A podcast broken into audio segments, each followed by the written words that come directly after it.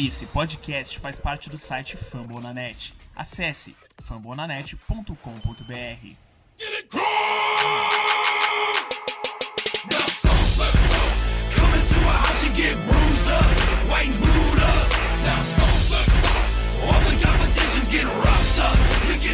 Fala galera, torcida do coach no Brasil.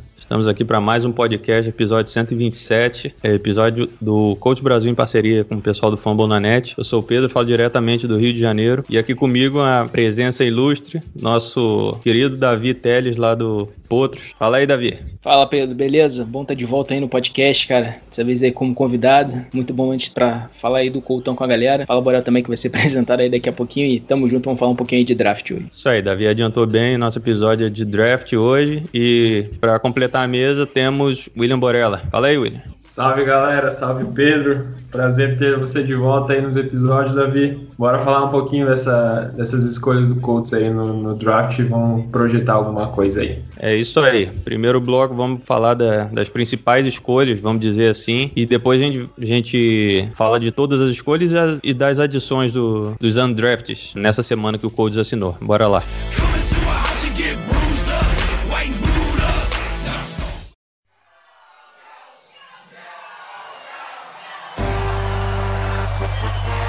Então, na semana passada da gravação desse podcast, é, ocorreu o draft da, da NFL e o Colts tinha a escolha número 21. E a gente ficou naquela expectativa se o Colts ia descer, o que, que o Colts ia fazer. Se ia pegar um, um DE, se ia pegar um offensive tackle. E acabou que o Colts escolheu. Na 21, o defensive end de Michigan, Quiripay. Uma necessidade foi preenchida no, no Colts. A posição de edge era uma carência no time. Apesar de ter tido até uma boa produção em sacks, os nossos DEs não tiveram números tão expressivos assim, foram números muito inflados pela produção do DeForest Buckner e do Denico Autry, e a gente precisava de mais força na, na linha, na, na ponta, nas pontas da linha. Então o Quiripen vem para ajudar o, o, time nessa com, com, sua chegada. Então, Davi, queria saber de você, o que, que você achou dessa escolha e depois a gente quer ouvir a opinião do Borel também sobre. Ah, cara, você já começou definindo muito bem. É, Ed era uma need gritante do coach. É, desde o ano passado a gente estava com problemas ali em gerar pressão pelas pontas da linha. A gente sabe assim que draftar por necessidade assim não é lá muito ideal, mas na nossa escolha aí na 21 e o valor aí que o Pay representa, por exemplo, acho o Pay junto com o Jalen Phillips eram os únicos edges aí que podem produzir desde o dia 1 dessa classe. Então acho que foi uma excelente escolha. É, na minha visão, foi acertar em ter em edge e não em offensive tackle como muita gente queria. Muita gente foi dividida lá no Twitter, principalmente sobre essa escolha de ser Pay, tava o Dorson tava sobrando naquela altura do, do, draft. Mas eu gostei bastante do Pay, ele é um cara que vai ajudar bastante esse pass rush do coach. Também, além de ser um bom pass rusher, é muito competente contra a corrida.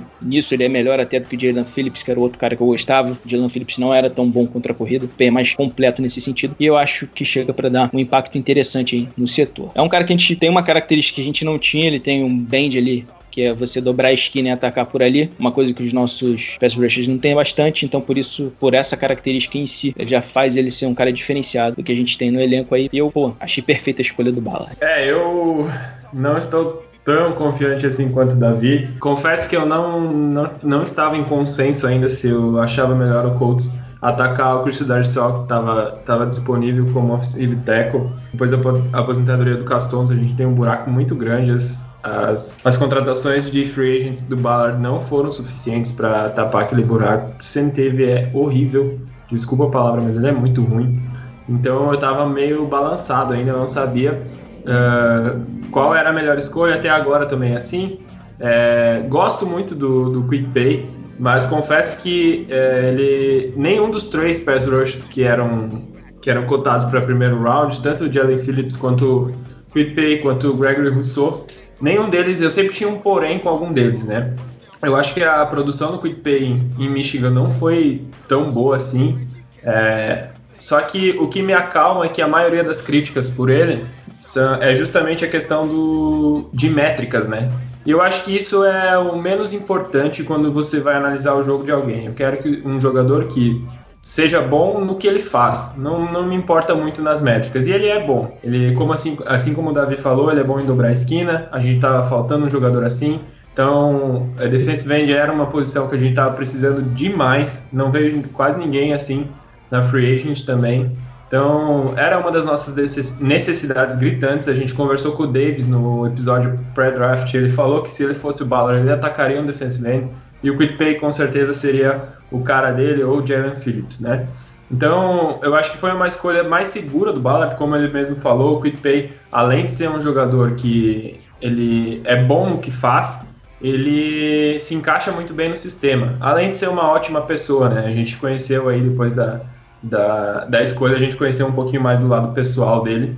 E eu, particularmente, fiquei muito encantado com isso. E com certeza o Ballard e o staff do, do Colts também ficaram. Então eu acho que foi uma escolha segura do Colts, uh, mas eu quero ver, tô curioso para ver ele como é que ele vai, vai lidar aí na NFL. É, eu acho que foi uma contratação no-brainer, foi uma adição no-brainer do, do Colts na, naquele, naqueles episódios do We The Next Speak que o Colts tem soltado é, nesse, nesses últimos anos sobre as escolhas do time, o processo pré-draft. É, no episódio que saiu um dia anterior à gravação desse podcast, ontem pra gente, mostrou que quando o Giants selecionou Kadarius Stoney, o Ballard vibrou como se fosse um touchdown da vitória, porque viu que sobrou o Quipen pra, pra gente e todo mundo, em consenso ali, escolheu o, o jogador. Então, acabou caindo no nosso colo na 21. Teve, teve alguns reads meio controversos na, acima da gente, o Raiders com Alex Leatherwood, que ninguém entendeu essa escolha. O próprio Kadarius Stoney no, no Giants foi uma escolha que o pessoal ficou meio de, ficou meio de rabo de olho pra, pra essa escolha, achou meio esquisita e acabou que o Pay caiu pra gente. O Pay tem 22 anos, ele nasceu em Guiné, mas mora, morava em Rhode Island. No high school, ele jogou pela Bishop Hendricken, na própria cidade de Rhode Island, e levou o time ao campeonato local em 2016. Em 2017, ele foi listado como recruta 3 estrelas pelo site Rivals.com e 4 estrelas pela ESPN para chegar no college. Com a sua produção na Bishop Hendricken, ele recebeu ofertas de Boston College, Navy, Toledo, Rutgers, Syracuse e Michigan. Aí ele acabou escolhendo jogar por Michigan. É, como destaque no college foi o ano de 2019, onde ele teve 12 jogos, 50 sacks totais, 12 tackles e meio para perda de jardas e 6.5 sacks. Foi uma produção bem absurda do, do Pay. Na temporada passada, 2020, Michigan só jogou 4 jogos e o Pay acabou jogando todos eles. Ele assinou o contrato no dia da gravação desse draft, dia 6 do 5, e já saiu que ele vai usar a camisa 51. Com isso, foi encerrado o primeiro dia. No segundo dia, veio aquela aquela escolha que deixou a gente um pouco de olho arregalado, mas depois a gente meio que entendeu. O Dale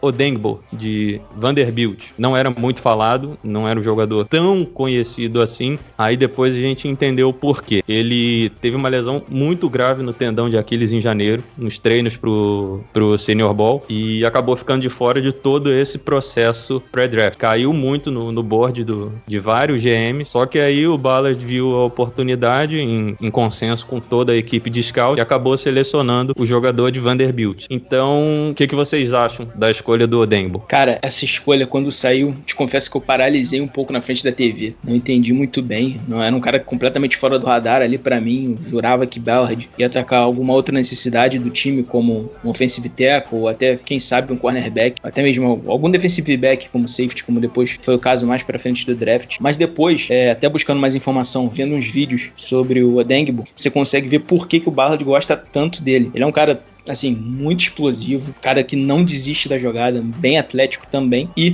tem uma ótima capacidade de ali de penetrar no backfield. Listaram ele como Ed, mas assim, vendo os vídeos dele, eu acho que ele vai render mais ali pelo miolo da linha. Em situação ali de uma terceira descida uh, longa, vai ser muito interessante em situação de passe. Você ter o Buckner e ele ali quando ele estiver inteiro. O único, porém, é como você justamente falou aí, Pedro, é ele vir com essa lesão é, no tendão de Aquiles, lesão complicada. E esse é o meu único, assim, que eu posso dizer, receio com ele. É isso isso, por exemplo, afetar a produtividade dele não só agora, mas como para frente na carreira. Fora isso, essa polêmica aí dessa questão, se o pessoal vê o vídeo, você consegue entender bem porque o Ballard gosta dele e não vejo tanto hate nessa escolha se o pessoal observar as qualidades que ele tem. O grande problema, ele vem lesionado, até por isso. Eu gosto da escolha, mas eu já não vou criar expectativa para 2021, mesmo que ele entre em campo, se ele pega ali metade da temporada, quarto final da temporada, pressão de calor dele, eu não tô indo com zero expectativa nele, mas é um ótimo nome ali para você pensar começar a partir de 2022 em diante. É um cara que bem versátil e que pode ser uma arma bem interessante ali pro Iberflus usar aquela linha defensiva. É, essa foi uma escolha que na hora, justamente como o Davi falou, ela deu uma paralisada no torcedor.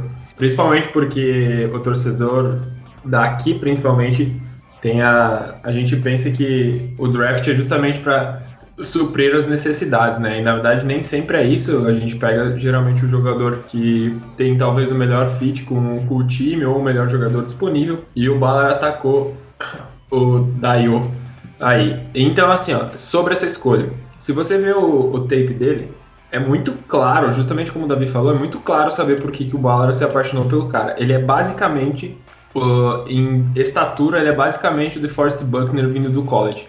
Tem braços longos, o motor do cara nunca paga, é extremamente explosivo, uh, vai ajudar muito na. Eu acredito que ele vai ajudar muito quando tiver sarado dessa lesão. Confesso que sobre draft, é, eu não tenho muitas críticas ao Ballard, porque eu acho que ele e a equipe fazem um trabalho espetacular garimpando talentos. A gente tem vários exemplos aí que vieram uh, no passado, então eu prefiro esperar para ver antes de criticar, né? É, obviamente tinha a gente estava sedento por um offensive tackle, né? Principalmente no segundo round, mas naquela altura acho que o último que eu gostaria que poderia talvez ser titular logo na chegada, que era o Randus, foi retirado de nós uma escolha antes pelo Tennessee Titans. Então, eu acho que foi uma escolha em que o Ballard e o staff acreditavam que esse cara aí, após se curar da lesão, vai trazer tudo que a linha defensiva do Colts precisa. E eu prefiro é, pagar para ver do que fazer uma crítica antes. Confesso que gostei muito do que vi no tape dele. Acho que ele é um cara é, extremamente é, versátil na nossa linha defensiva. Ele pode jogar tanto por dentro como por fora. Então, acho que ele, se ele se recuperar bem da lesão, acho que vai ser uma baita adição pro Colts. É isso aí, como o Borel e o Davi falaram, o motor do Dembo não desliga. Tem até uma tape muito que tem rolado no, nos últimos dias aí, que ele é bloqueado por dois, ele acaba caindo, levanta e consegue fazer o sec no quarterback. Então, isso aí dá, dá uma boa demonstração. O que, que a gente pode esperar do Odembo? O Odembo tem 21 anos, nasceu no Brooklyn, mas foi criado em Dallas, jogou high school por Ranchville no Texas, foi avaliado como prospecto 3 estrelas no Rivals.com e recebeu ofertas para jogar por Vanderbilt, Texas, Oklahoma, Texas A&M, Colorado, Baylor e Purdue. Ele acabou escolhendo jogar por Vanderbilt. Ele é irmão de Dare Odenbo e joga também como DE, mas teve curta passagem por Tampa Bay Buccaneers e Cincinnati Bengals e no momento ele não não tá no, no roster de nenhuma equipe. Odenbo, assim como Pay teve melhor produção no ano de 2019, quando acabou somando 45 tackles totais, 12 tackles para perda de jarda, 1.5 sacks. Em 2020, ele teve mais sacks, 5.5 e jogou menos jogos, 8 apenas. Como falaram, ele é bem versátil, joga tanto na, pelo meio quanto pelas pontas. Pela plataforma Mock Draftable, o Dale possui a maior envergadura dentre todos os DLs listados na base de dados daquela plataforma desde 1900 1999, que foi quando começou a ser preenchida. Ele tem 2,20 metros e 20 de envergadura. O cara é, é bizarro. Ele acabou assinando o contrato no mesmo dia que o Page, dia 6 de, 6 de maio, e já vai usar a camisa 54, que era de Anthony Walker. E surgiu muitos rumores, o Rams estaria muito interessado em pegar o Odembo. Acabou que o coach pulou na frente e acabou buscando esse jogador. Foi até engraçado que, à medida que foi chegando a, a nossa vez de escolher na segunda rodada, a gente viu que tinha o Samuel Cosme disponível, o Jeremiah Onwonsu Koromoa disponível e o Dylan Radun disponível. Depois da escolha do Giants, que escolheu o Aziz Ojulari na, na escolha número 50, esses três jogadores saíram em sequência: o Cosme, o Koromoa e o Radun. Então a gente ficou sem dois possíveis offensive tackles na, na nossa vez e sem um linebacker que talvez não fosse a necessidade do time, mas que naquele momento seria questão de melhor jogador disponível e poderia ser uma opção pro, pro time. E o que, que vocês sentiram quando viu que o Cosme, o Raduns estavam caindo? Sentiram que o coach poderia ter pego um desses caras se tivesse sobrado, em vez do Odembo? É, eu confesso que eu tava esperando um desses três jogadores citados aí pelo, pelo Pedro, eu tava esperando que sobrasse na nossa, na nossa escolha. A classe de offensive tackles no, do draft estava muito profunda, realmente. Mas chegou a um ponto que todo time estava precisando e não ia ter para todo mundo, obviamente.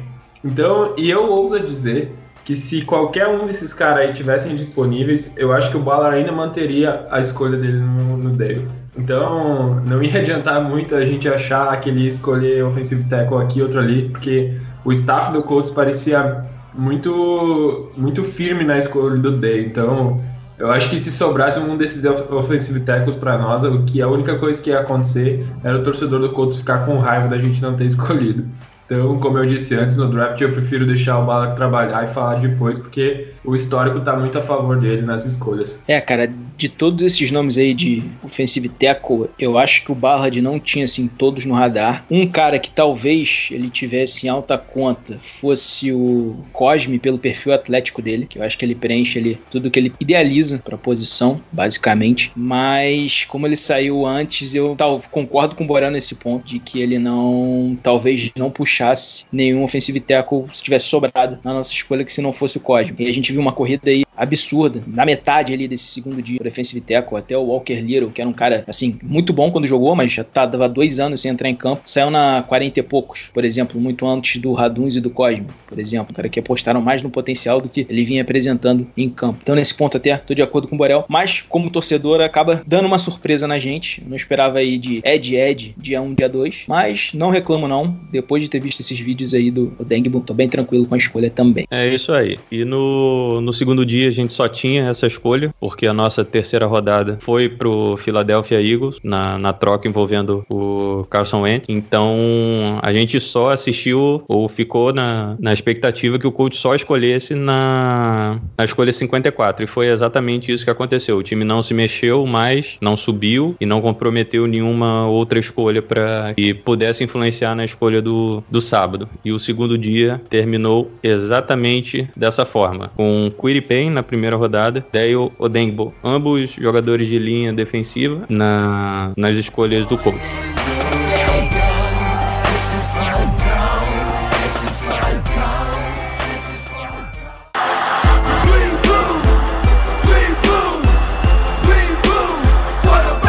E no sábado, para fechar o draft, quarta, quinta, sexta e sétima rodada.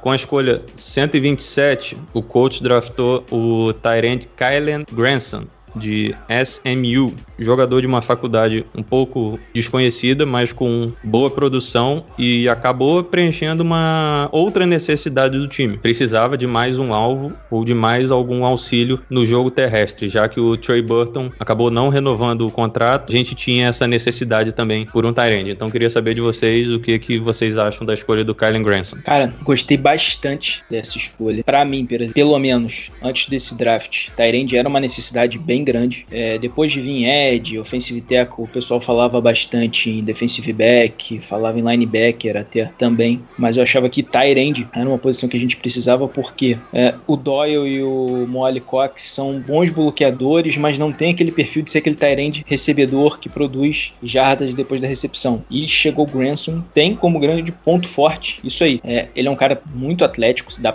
basta você ver um vídeo que você consegue observar isso daí. E ele, com a bola na mão, ele produz muito, cara ele se move muito bem, ele é muito rápido. Contra ele aí, o que pesa, que eu vi até gente criticando essa escolha, porque eu não concordo, é que ele é pequeno e que ele não tem tanta capacidade para bloquear. Mas é o que eu digo, ele chega para completar o que a gente já tem, que é o Doyle e o Molly Cox, que são excelentes bloqueadores. Então, pro Kylen Granson fazer essa complemento em receber passes, eu acho muito válido, então acho uma excelente escolha. Eu confesso que a escolha do Grant foi uma das escolhas que mais me agradou assim do Colts. Eu acho que o Colts estava precisando de um tight end.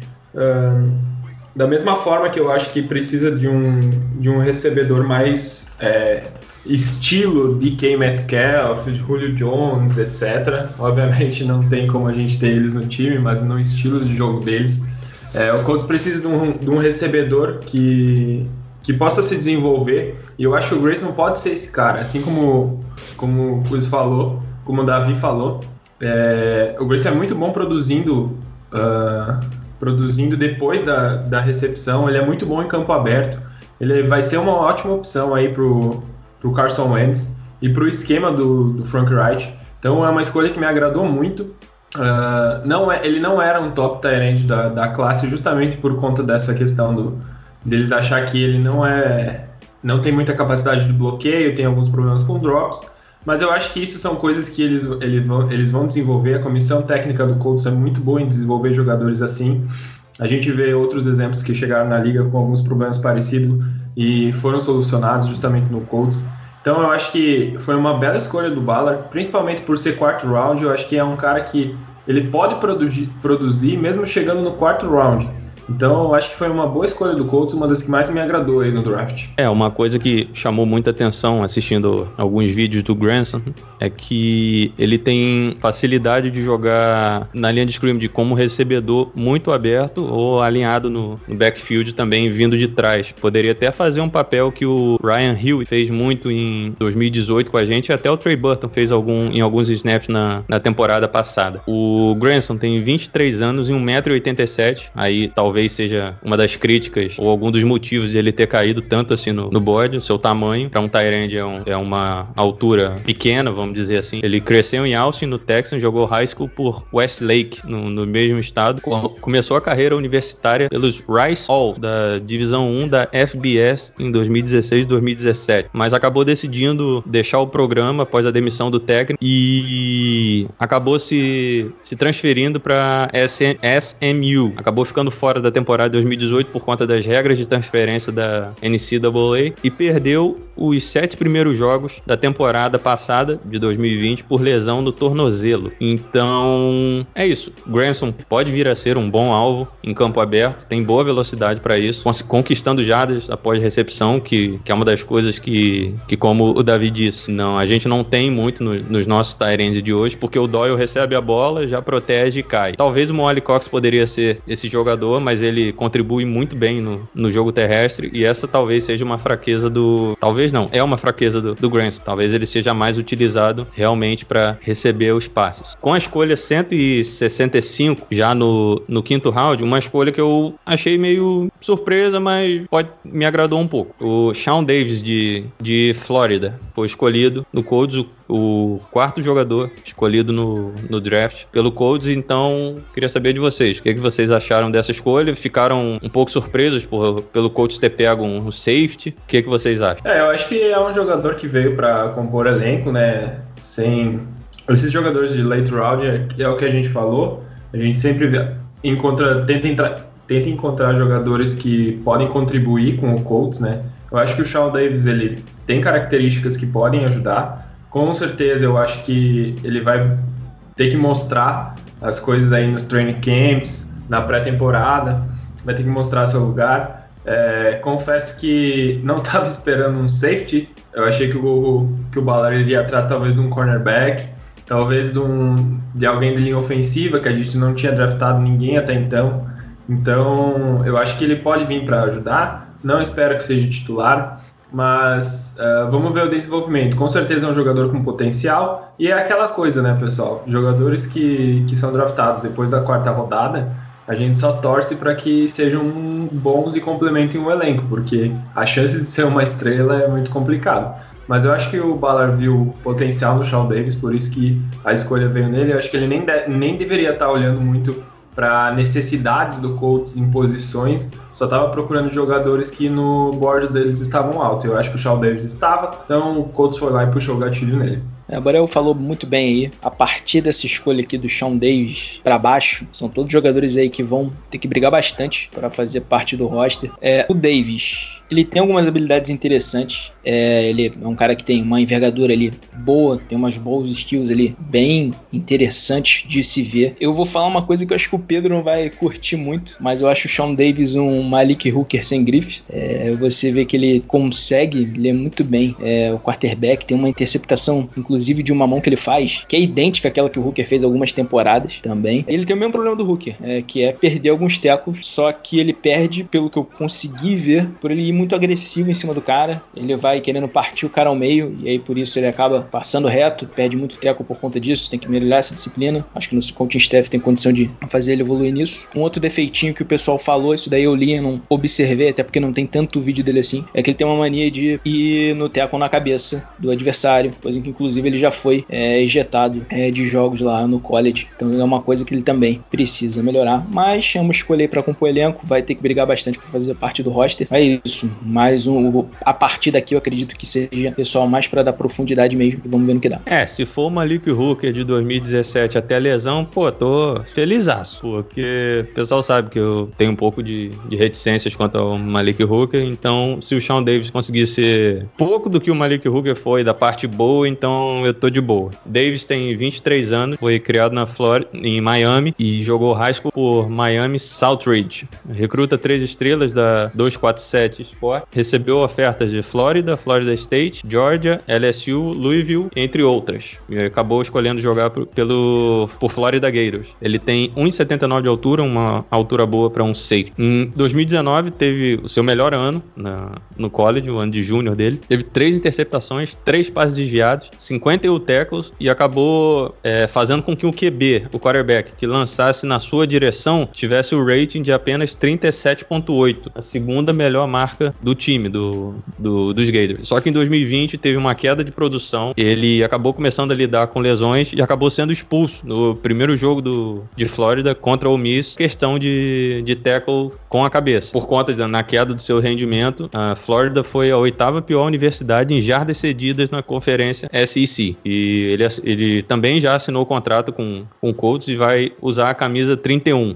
Os, os últimos 31 que a gente teve no, no Colts não foram muito bons. Temporada passada foi o Tavon Wilson e até há dois, dois, três anos atrás a gente teve o Quincy Wilson com a 31. Então a gente espera que o próximo 31 que vestir, que é o Sean Davis, venha a ser algo melhor do que esses dois foram. Com a escolha 218, aí ocorreu a primeira troca do Colts no draft. O Colts tinha a escolha 206 e trocou para baixo com o Saints. O Colts acabou pegando a escolha 218, 200 e, e 229 dos Saints. Com a escolha 218 veio o jogador que eu confesso que não entendi, mas que depois eu gostei, que foi o quarterback Sam Ellinger dos Texas, do Texas Longhorns. O que, que vocês acharam também da, da escolha do Ellinger? Tiveram a mesma sensação que eu, que caraca, para que quarterback? É, cara, eu fui por essa linha também. Foi a segunda escolha que mais me deixou surpreso depois da do Odengbo lá na segunda rodada. É, mas você começa a entender depois que você vai se inteirar sobre o jogador, né? Ellinger é um cara ali que tem uma liderança muito forte, vem com muita experiência do college, é um cara que todo mundo elogia e diz que é muito competitivo. Aí você vai ver alguns vídeos dele, quais são as características. QB móvel, com atleticismo, obviamente interessante, e, por exemplo, ele não tem um braço lá dos mais fortes do mundo, tem um braço bem mediano, mas não é tão fraco ali quanto muita gente, eu já vi gente falando antes do draft, e ele também não é o cara mais preciso do mundo, mas também não passa vergonha. E se você for pegar essas características e botar no ataque que o coach roda, faz muito sentido essa escolha. Ele pode fazer diversos papéis, como foi aquele do Brissette do ano passado, ser um cara de sneak na quarta para uma, situação de goal line. Uh, você pode até ver gente falando que ele pode emular ali um Tyson Hill, é, que eu acho já um pouco mais difícil, mas é uma opção também, mas eu acho que ele cabe muito naquele papel que era do Brissette, até porque ele é mais atlético que o Brissette e é mais rápido também. É, com bola na mão, que eu acredito que ele não vai é, ser o quarterback, ele só tem aqueles velhos defeitos também do Brissette, por muito, é, sendo muito curioso nisso. Segura demais a bola, processamento lento,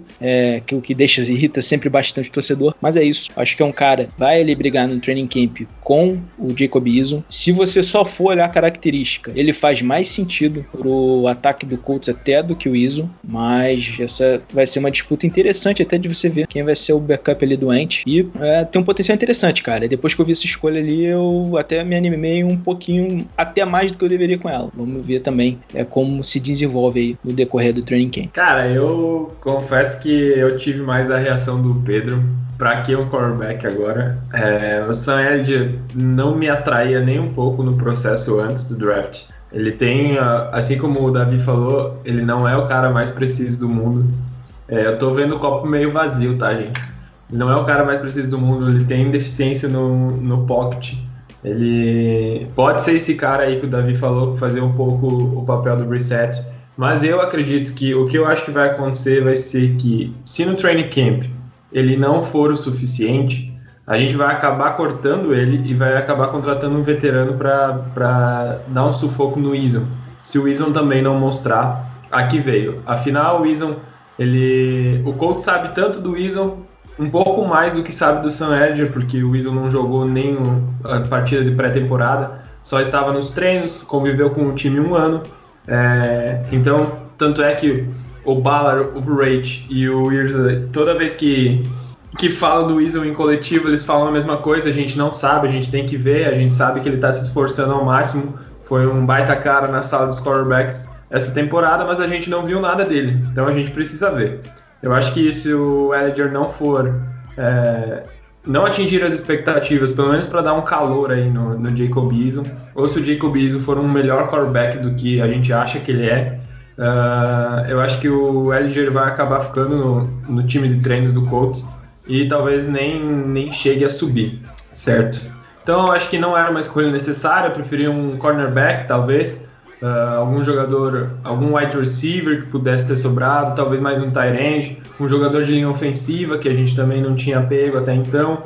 Então eu acho que é, não vejo tão com bons olhos assim a escolha do Sam Edger, mas isso vale também para o que a gente falou anteriormente de jogadores depois da quarta rodada. A gente só quer jogadores que uh, preencham lacunas do time e que talvez possam ajudar em alguma coisa. Eu acho que o Elliger, ele, o máximo que ele pode fazer é dar um calor no Eason e talvez pegar a vaga deles, mas eu não acredito que isso aconteça. É, o Ellinger tem 22 anos, 1,86m, fez sua vida inteira no, no estado do Texas. Nasceu, foi criado lá, jogou o high school por, West, Westlake e jogou no Texas Longhorn. Ele foi listado no, no board da, do PFF como o número 189 e uma coisa que me chamou a atenção foi que ele não sofreu nenhum fumble nos quatro anos dele no, no Texas. Também tem um baixo número de interceptações, a meu ver, pelo menos. Só em 2019 que ele teve 10 interceptações, mas no restante do seu dos seus outros três anos, ele teve apenas 17 em três anos. É, como falaram, o problema reside na, na, presença de pocket, que é praticamente inexistente, e também em passes para mais de 20 jardas. Ele completou apenas 19 de 69 passes na temporada de 2020. Claramente ele entra como quarterback número 3 do time, vai brigar por vaga no, nos 53, mas acho meio difícil ele conseguir. Talvez o Wilson, por já ter um ano, ele consiga se, se dar melhor com o ataque do Colts nesse momento, mas foi o que o Davi falou. O Ellinger talvez encaixe melhor pro Colts do que o Eason. E até nesse, nesse board da PFF, ele foi listado nas semelhanças dele, um jogador da NFL com que o jogador se parece, com que esse prospecto se parece. Ele, ele foi listado como um Taysom Hill sem o atleticismo, sem, sem a força no braço. Então a gente pode esperar, se ele fizer o roster, a gente pode esperar muito, muitas jogadas estilo Taysom Hill com o coach. Mas um fato triste é que no dia da gravação desse, desse podcast, o irmão de, dele, Jake Ellinger, também jogador do, do Texans Longhorn, foi encontrado morto no, no, no campus do, do time lá no Texas. Então, uma, um baque aí pro jogador que acabou de, de ser draftado, uma felicidade para a família, mas acabou sofrendo essa, essa perda que com certeza vai, vai atingir ele de forma muito, muito triste. E para finalizar o draft, o Colts com a escolha de número 229 via New Orleans Saints. O Colts pegou o wide receiver Michael Straw de Charleston Golden Eagles. Veio aí também para preencher o, o setor de wide receiver. Vamos ver se consegue uma vaga no, no time. Queria saber de vocês, o que, que vocês esperam, o que, que vocês acham do Straw. É, então, aquilo que a gente conversou sobre jogadores que possam compor elenco é, é justamente sobre isso. Eu acho que o Straw ele tem capacidade para isso. A classe de wide receiver, confesso que não me agradava depois, não me agradava muito depois das, dos quatro primeiros wide receivers selecionados. Até o Kelly Stone, que foi para os Giants, eu tinha diversos porém sobre ele. Uh, então, acho que assim, o Colts tem alguns wide receivers que estão sempre brigando por por posição, né? Ultimamente a gente tem o Desmond Petman, que está treinando junto com o Michael Pittman Jr., é muito amigo do Jacob Eason, muito amigo do, do Michael Pittman. Estava é, treinando com o Carson Wentz, que o Carson Wentz estava treinando com eles. Então eu acho que o, Mike Strachan, ai, eu não sei dizer o nome dele, é, ele vai vir, vai vir pro, pro Colts para brigar por uma vaga, pode se desenvolver, os, os wide receivers do Colts que estão vindo pro Colts, é, nem todos se desenvolvem como, como esperamos, né? Deon Ken, por exemplo. Então, eu acho que ele vai vir para brigar. Se ele conseguir se desenvolver, eu acho que ele pode ajudar bastante, porque eu volto a repetir o que eu falei anteriormente quando a gente falou sobre o Tyrande. Eu acho que o Colts precisa de um wide receiver que mais alto, mais forte, mais físico, uh, da forma como é o DK Metcalf, da forma como é o Julio Jones. Então, não sei se o Mike vai ser esse cara, é, provavelmente muito longe disso, né? Nos primeiros anos, até porque ele vai brigar por vaga no elenco agora. Então, é aquilo. Se ele puder contribuir, vai ser ótimo pro Colts. Se não, acho que vai ser mais um wide receiver que vai rodar de times de treino de vários times da NFL. É, o Mike Strom, espero que esteja falando certo o nome dele. É projetão aí nessa altura, não tem como ser diferente. Mas é o que o Borel falou, esse wide receiver, assim, com é, muito físico, grande, envergadura absurda. É um cara sempre bom de se ter no elenco. É, vai que dá certo, teria um baita tiro no escuro, um tiro que ninguém imaginava que fosse é, dar em alguma coisa e pode se desenvolver em um bom jogador. Eu até abri aqui o roster para dar uma olhada e abri briga dele eu acho um pouquinho complicado para ele entrar no roster agora, porque se a gente for imaginar ali que a gente tem o Michael Pittman, T.Y., Pascal, Paris Campbell, que são meio que garantias ali, Paris Campbell, sempre bom lembrar que ele precisa se manter saudável para ele ser um fator relevante nesse ataque. E ali depois a gente tem o Ashton Doolin, que é um cara que sempre entra no roster por ele contribuir bastante com os special teams. E também o Petmon, que o Borel falou muito bem aí, que é um cara que tá sempre, parece estar tá sempre interessado em treinar com os quarterbacks do Colts. Ele era o cara que fazia é, com o Jacob Eason aqueles treinos é, antes dos jogos na temporada passada. Agora ele tá treinando com, com Ants, treinou com o T.Y., e treinou com o Michael Pittman. E talvez ele esteja um pouquinho na frente aí do Strong por conta disso. Já tá um ano no coach, já tá aí. Mas ele tá na briga ali, cara. Vai ter que correr atrás aí um pouquinho para conseguir fazer parte desses 53. Mas é um cara ali, se não for o caso, vai ali pro Practice Squad, vai ficar um aninho ali se desenvolvendo. Talvez até seja melhor para ele num primeiro momento. Mas o potencial físico ele tem. É um cara que fez atletismo também na, na universidade. Prospecto interessante desse ponto do atleticismo, do ponto físico. É, ele é o jogador mais velho dessa classe do, do Colts. Ele vai ter 24 anos quando a temporada começar. Uma coisa que chama atenção são os atributos físicos dele, que ele é listado por seu tamanho, por seu peso, como um wide receiver elite, com 1,96 de altura e 102 quilos. Ele teve boa produção em, no Charleston, total de 2.332 jardas, 27 touchdowns no total no seu, em todos os seus anos em Charles. E ele teve boa produção, como ele se destacou jogando na posição X, na posição de split end, em personnel 10, em personnel 11 no sistema Air Coryell de Charleston. Talvez esse seja uma sua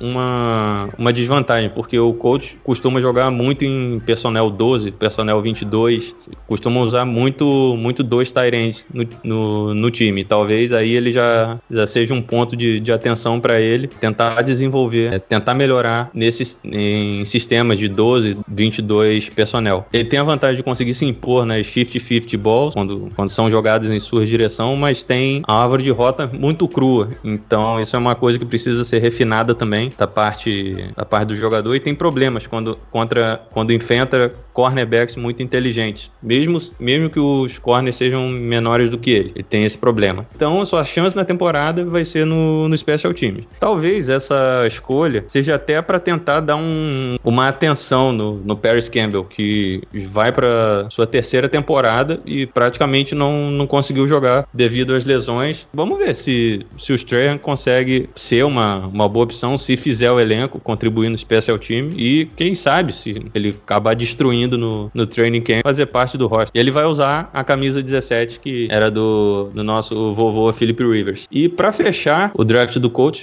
chegou o jogador de linha ofensiva, o Will Fries, Penn State. Aí, agora fica todo mundo feliz. O jogador de linha ofensiva escolhido.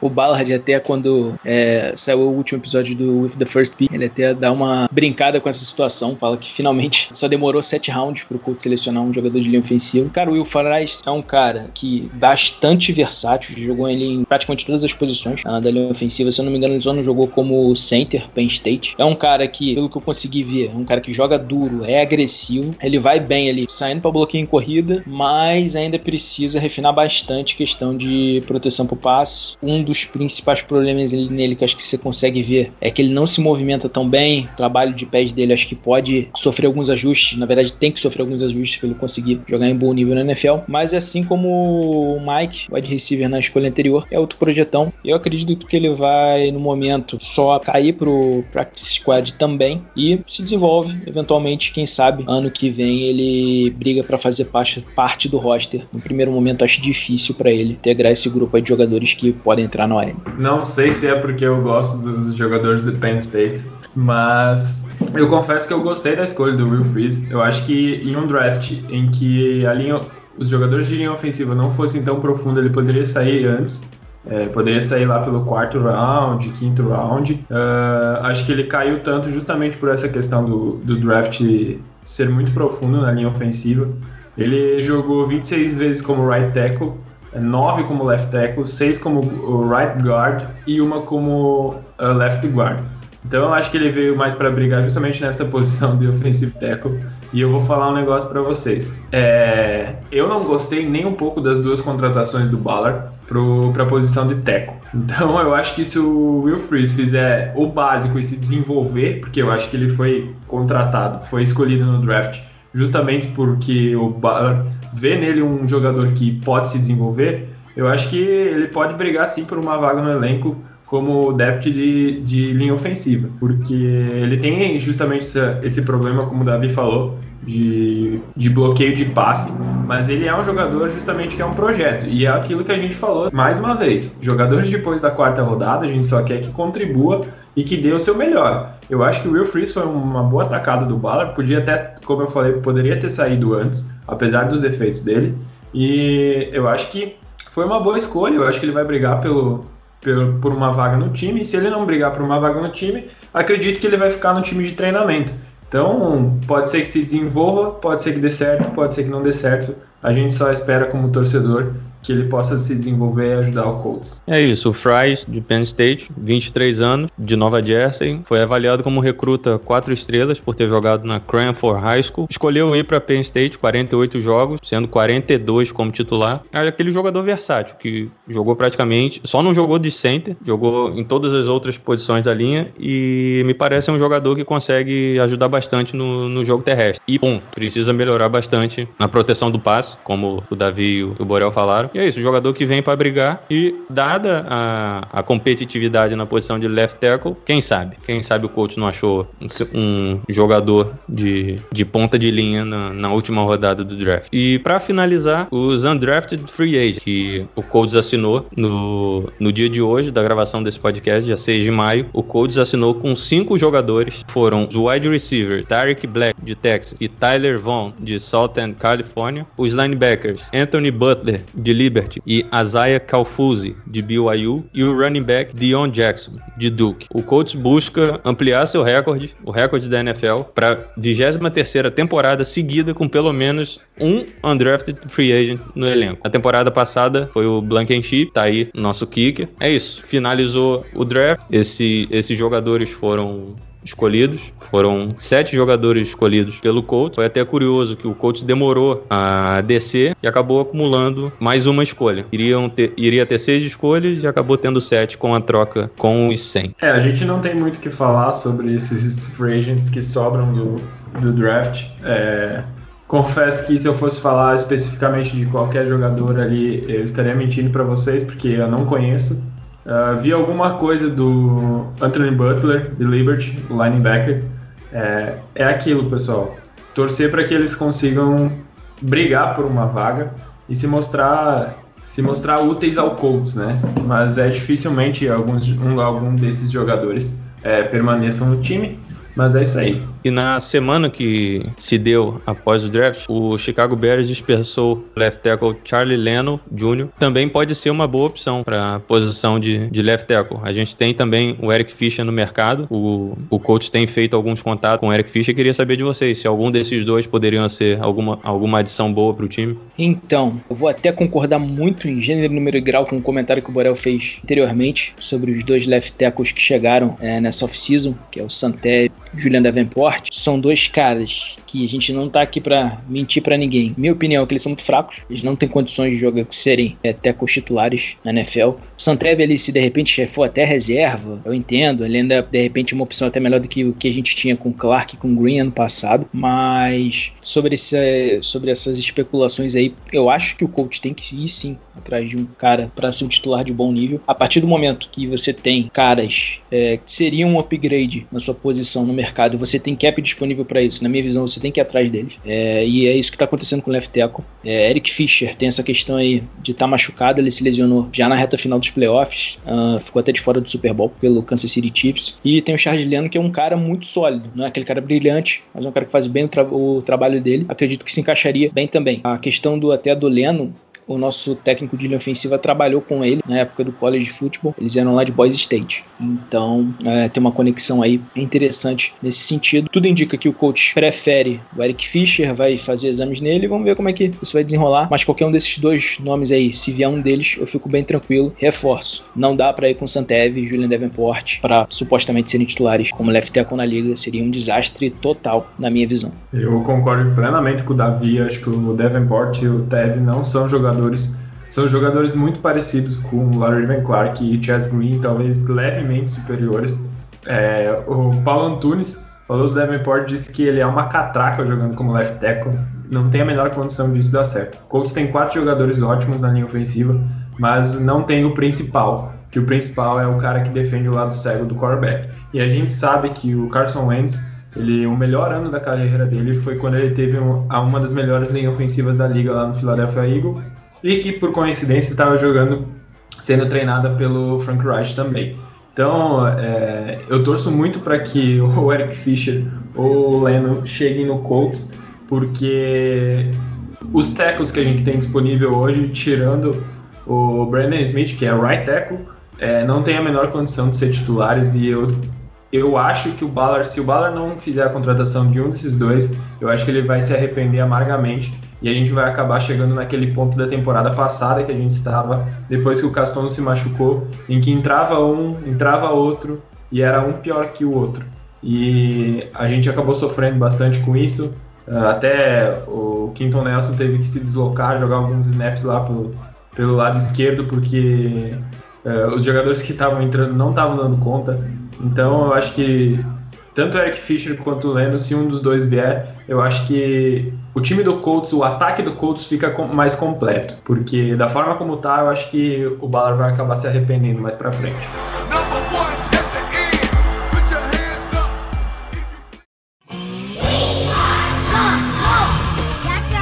É isso então, galera. A gente fecha nosso episódio de pós-draft, um episódio um pouquinho mais longo para falar de todas as escolhas do Colts e, esse, e essa última questão sobre a posição de left tackle. Gostaria de agradecer imensamente ao Davi por ter aceitado o convite para participar desse episódio. Então, fica aí nosso agradecimento. Valeu, Davi, pela presença. A casa é sua, você conduziu esse podcast aqui por muito tempo de forma brilhante. Sinta-se à vontade para voltar quantas vezes você quiser. E é isso aí. Fica nosso abraço aqui. Até a próxima. Não, Pedro, eu que agradeço, cara, a oportunidade oportunidade de ter retornado para fazer esse episódio aqui com vocês. Até é bom para poder falar pro pessoal, realmente vida profissional aí acaba apertando o pessoal em determinado ponto da vida. Não dava mais para conciliar, até porque o pessoal que tá fazendo um trabalho muito bom, muito mais profissional até do que da época que a gente começou o podcast. Então isso daí eu tiro o chapéu para eles, eles estão conduzindo muito bem. E se eu não pudesse contribuir no nível deles, é melhor eu me retirar. Então por isso que eu deixo aí, entrego em excelentes mãos aí podcast, tá até melhor do que na minha época. E a rapaziada aí tá de parabéns, fazendo é, um ótimo trabalho e entregando conteúdo é, de valor aí bom do coach em português para todo mundo.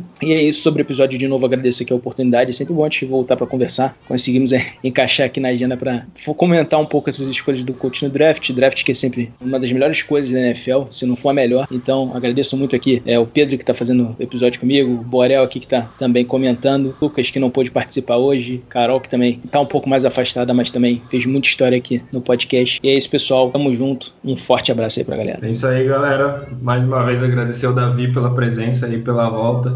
É, deixar as portas sempre abertas.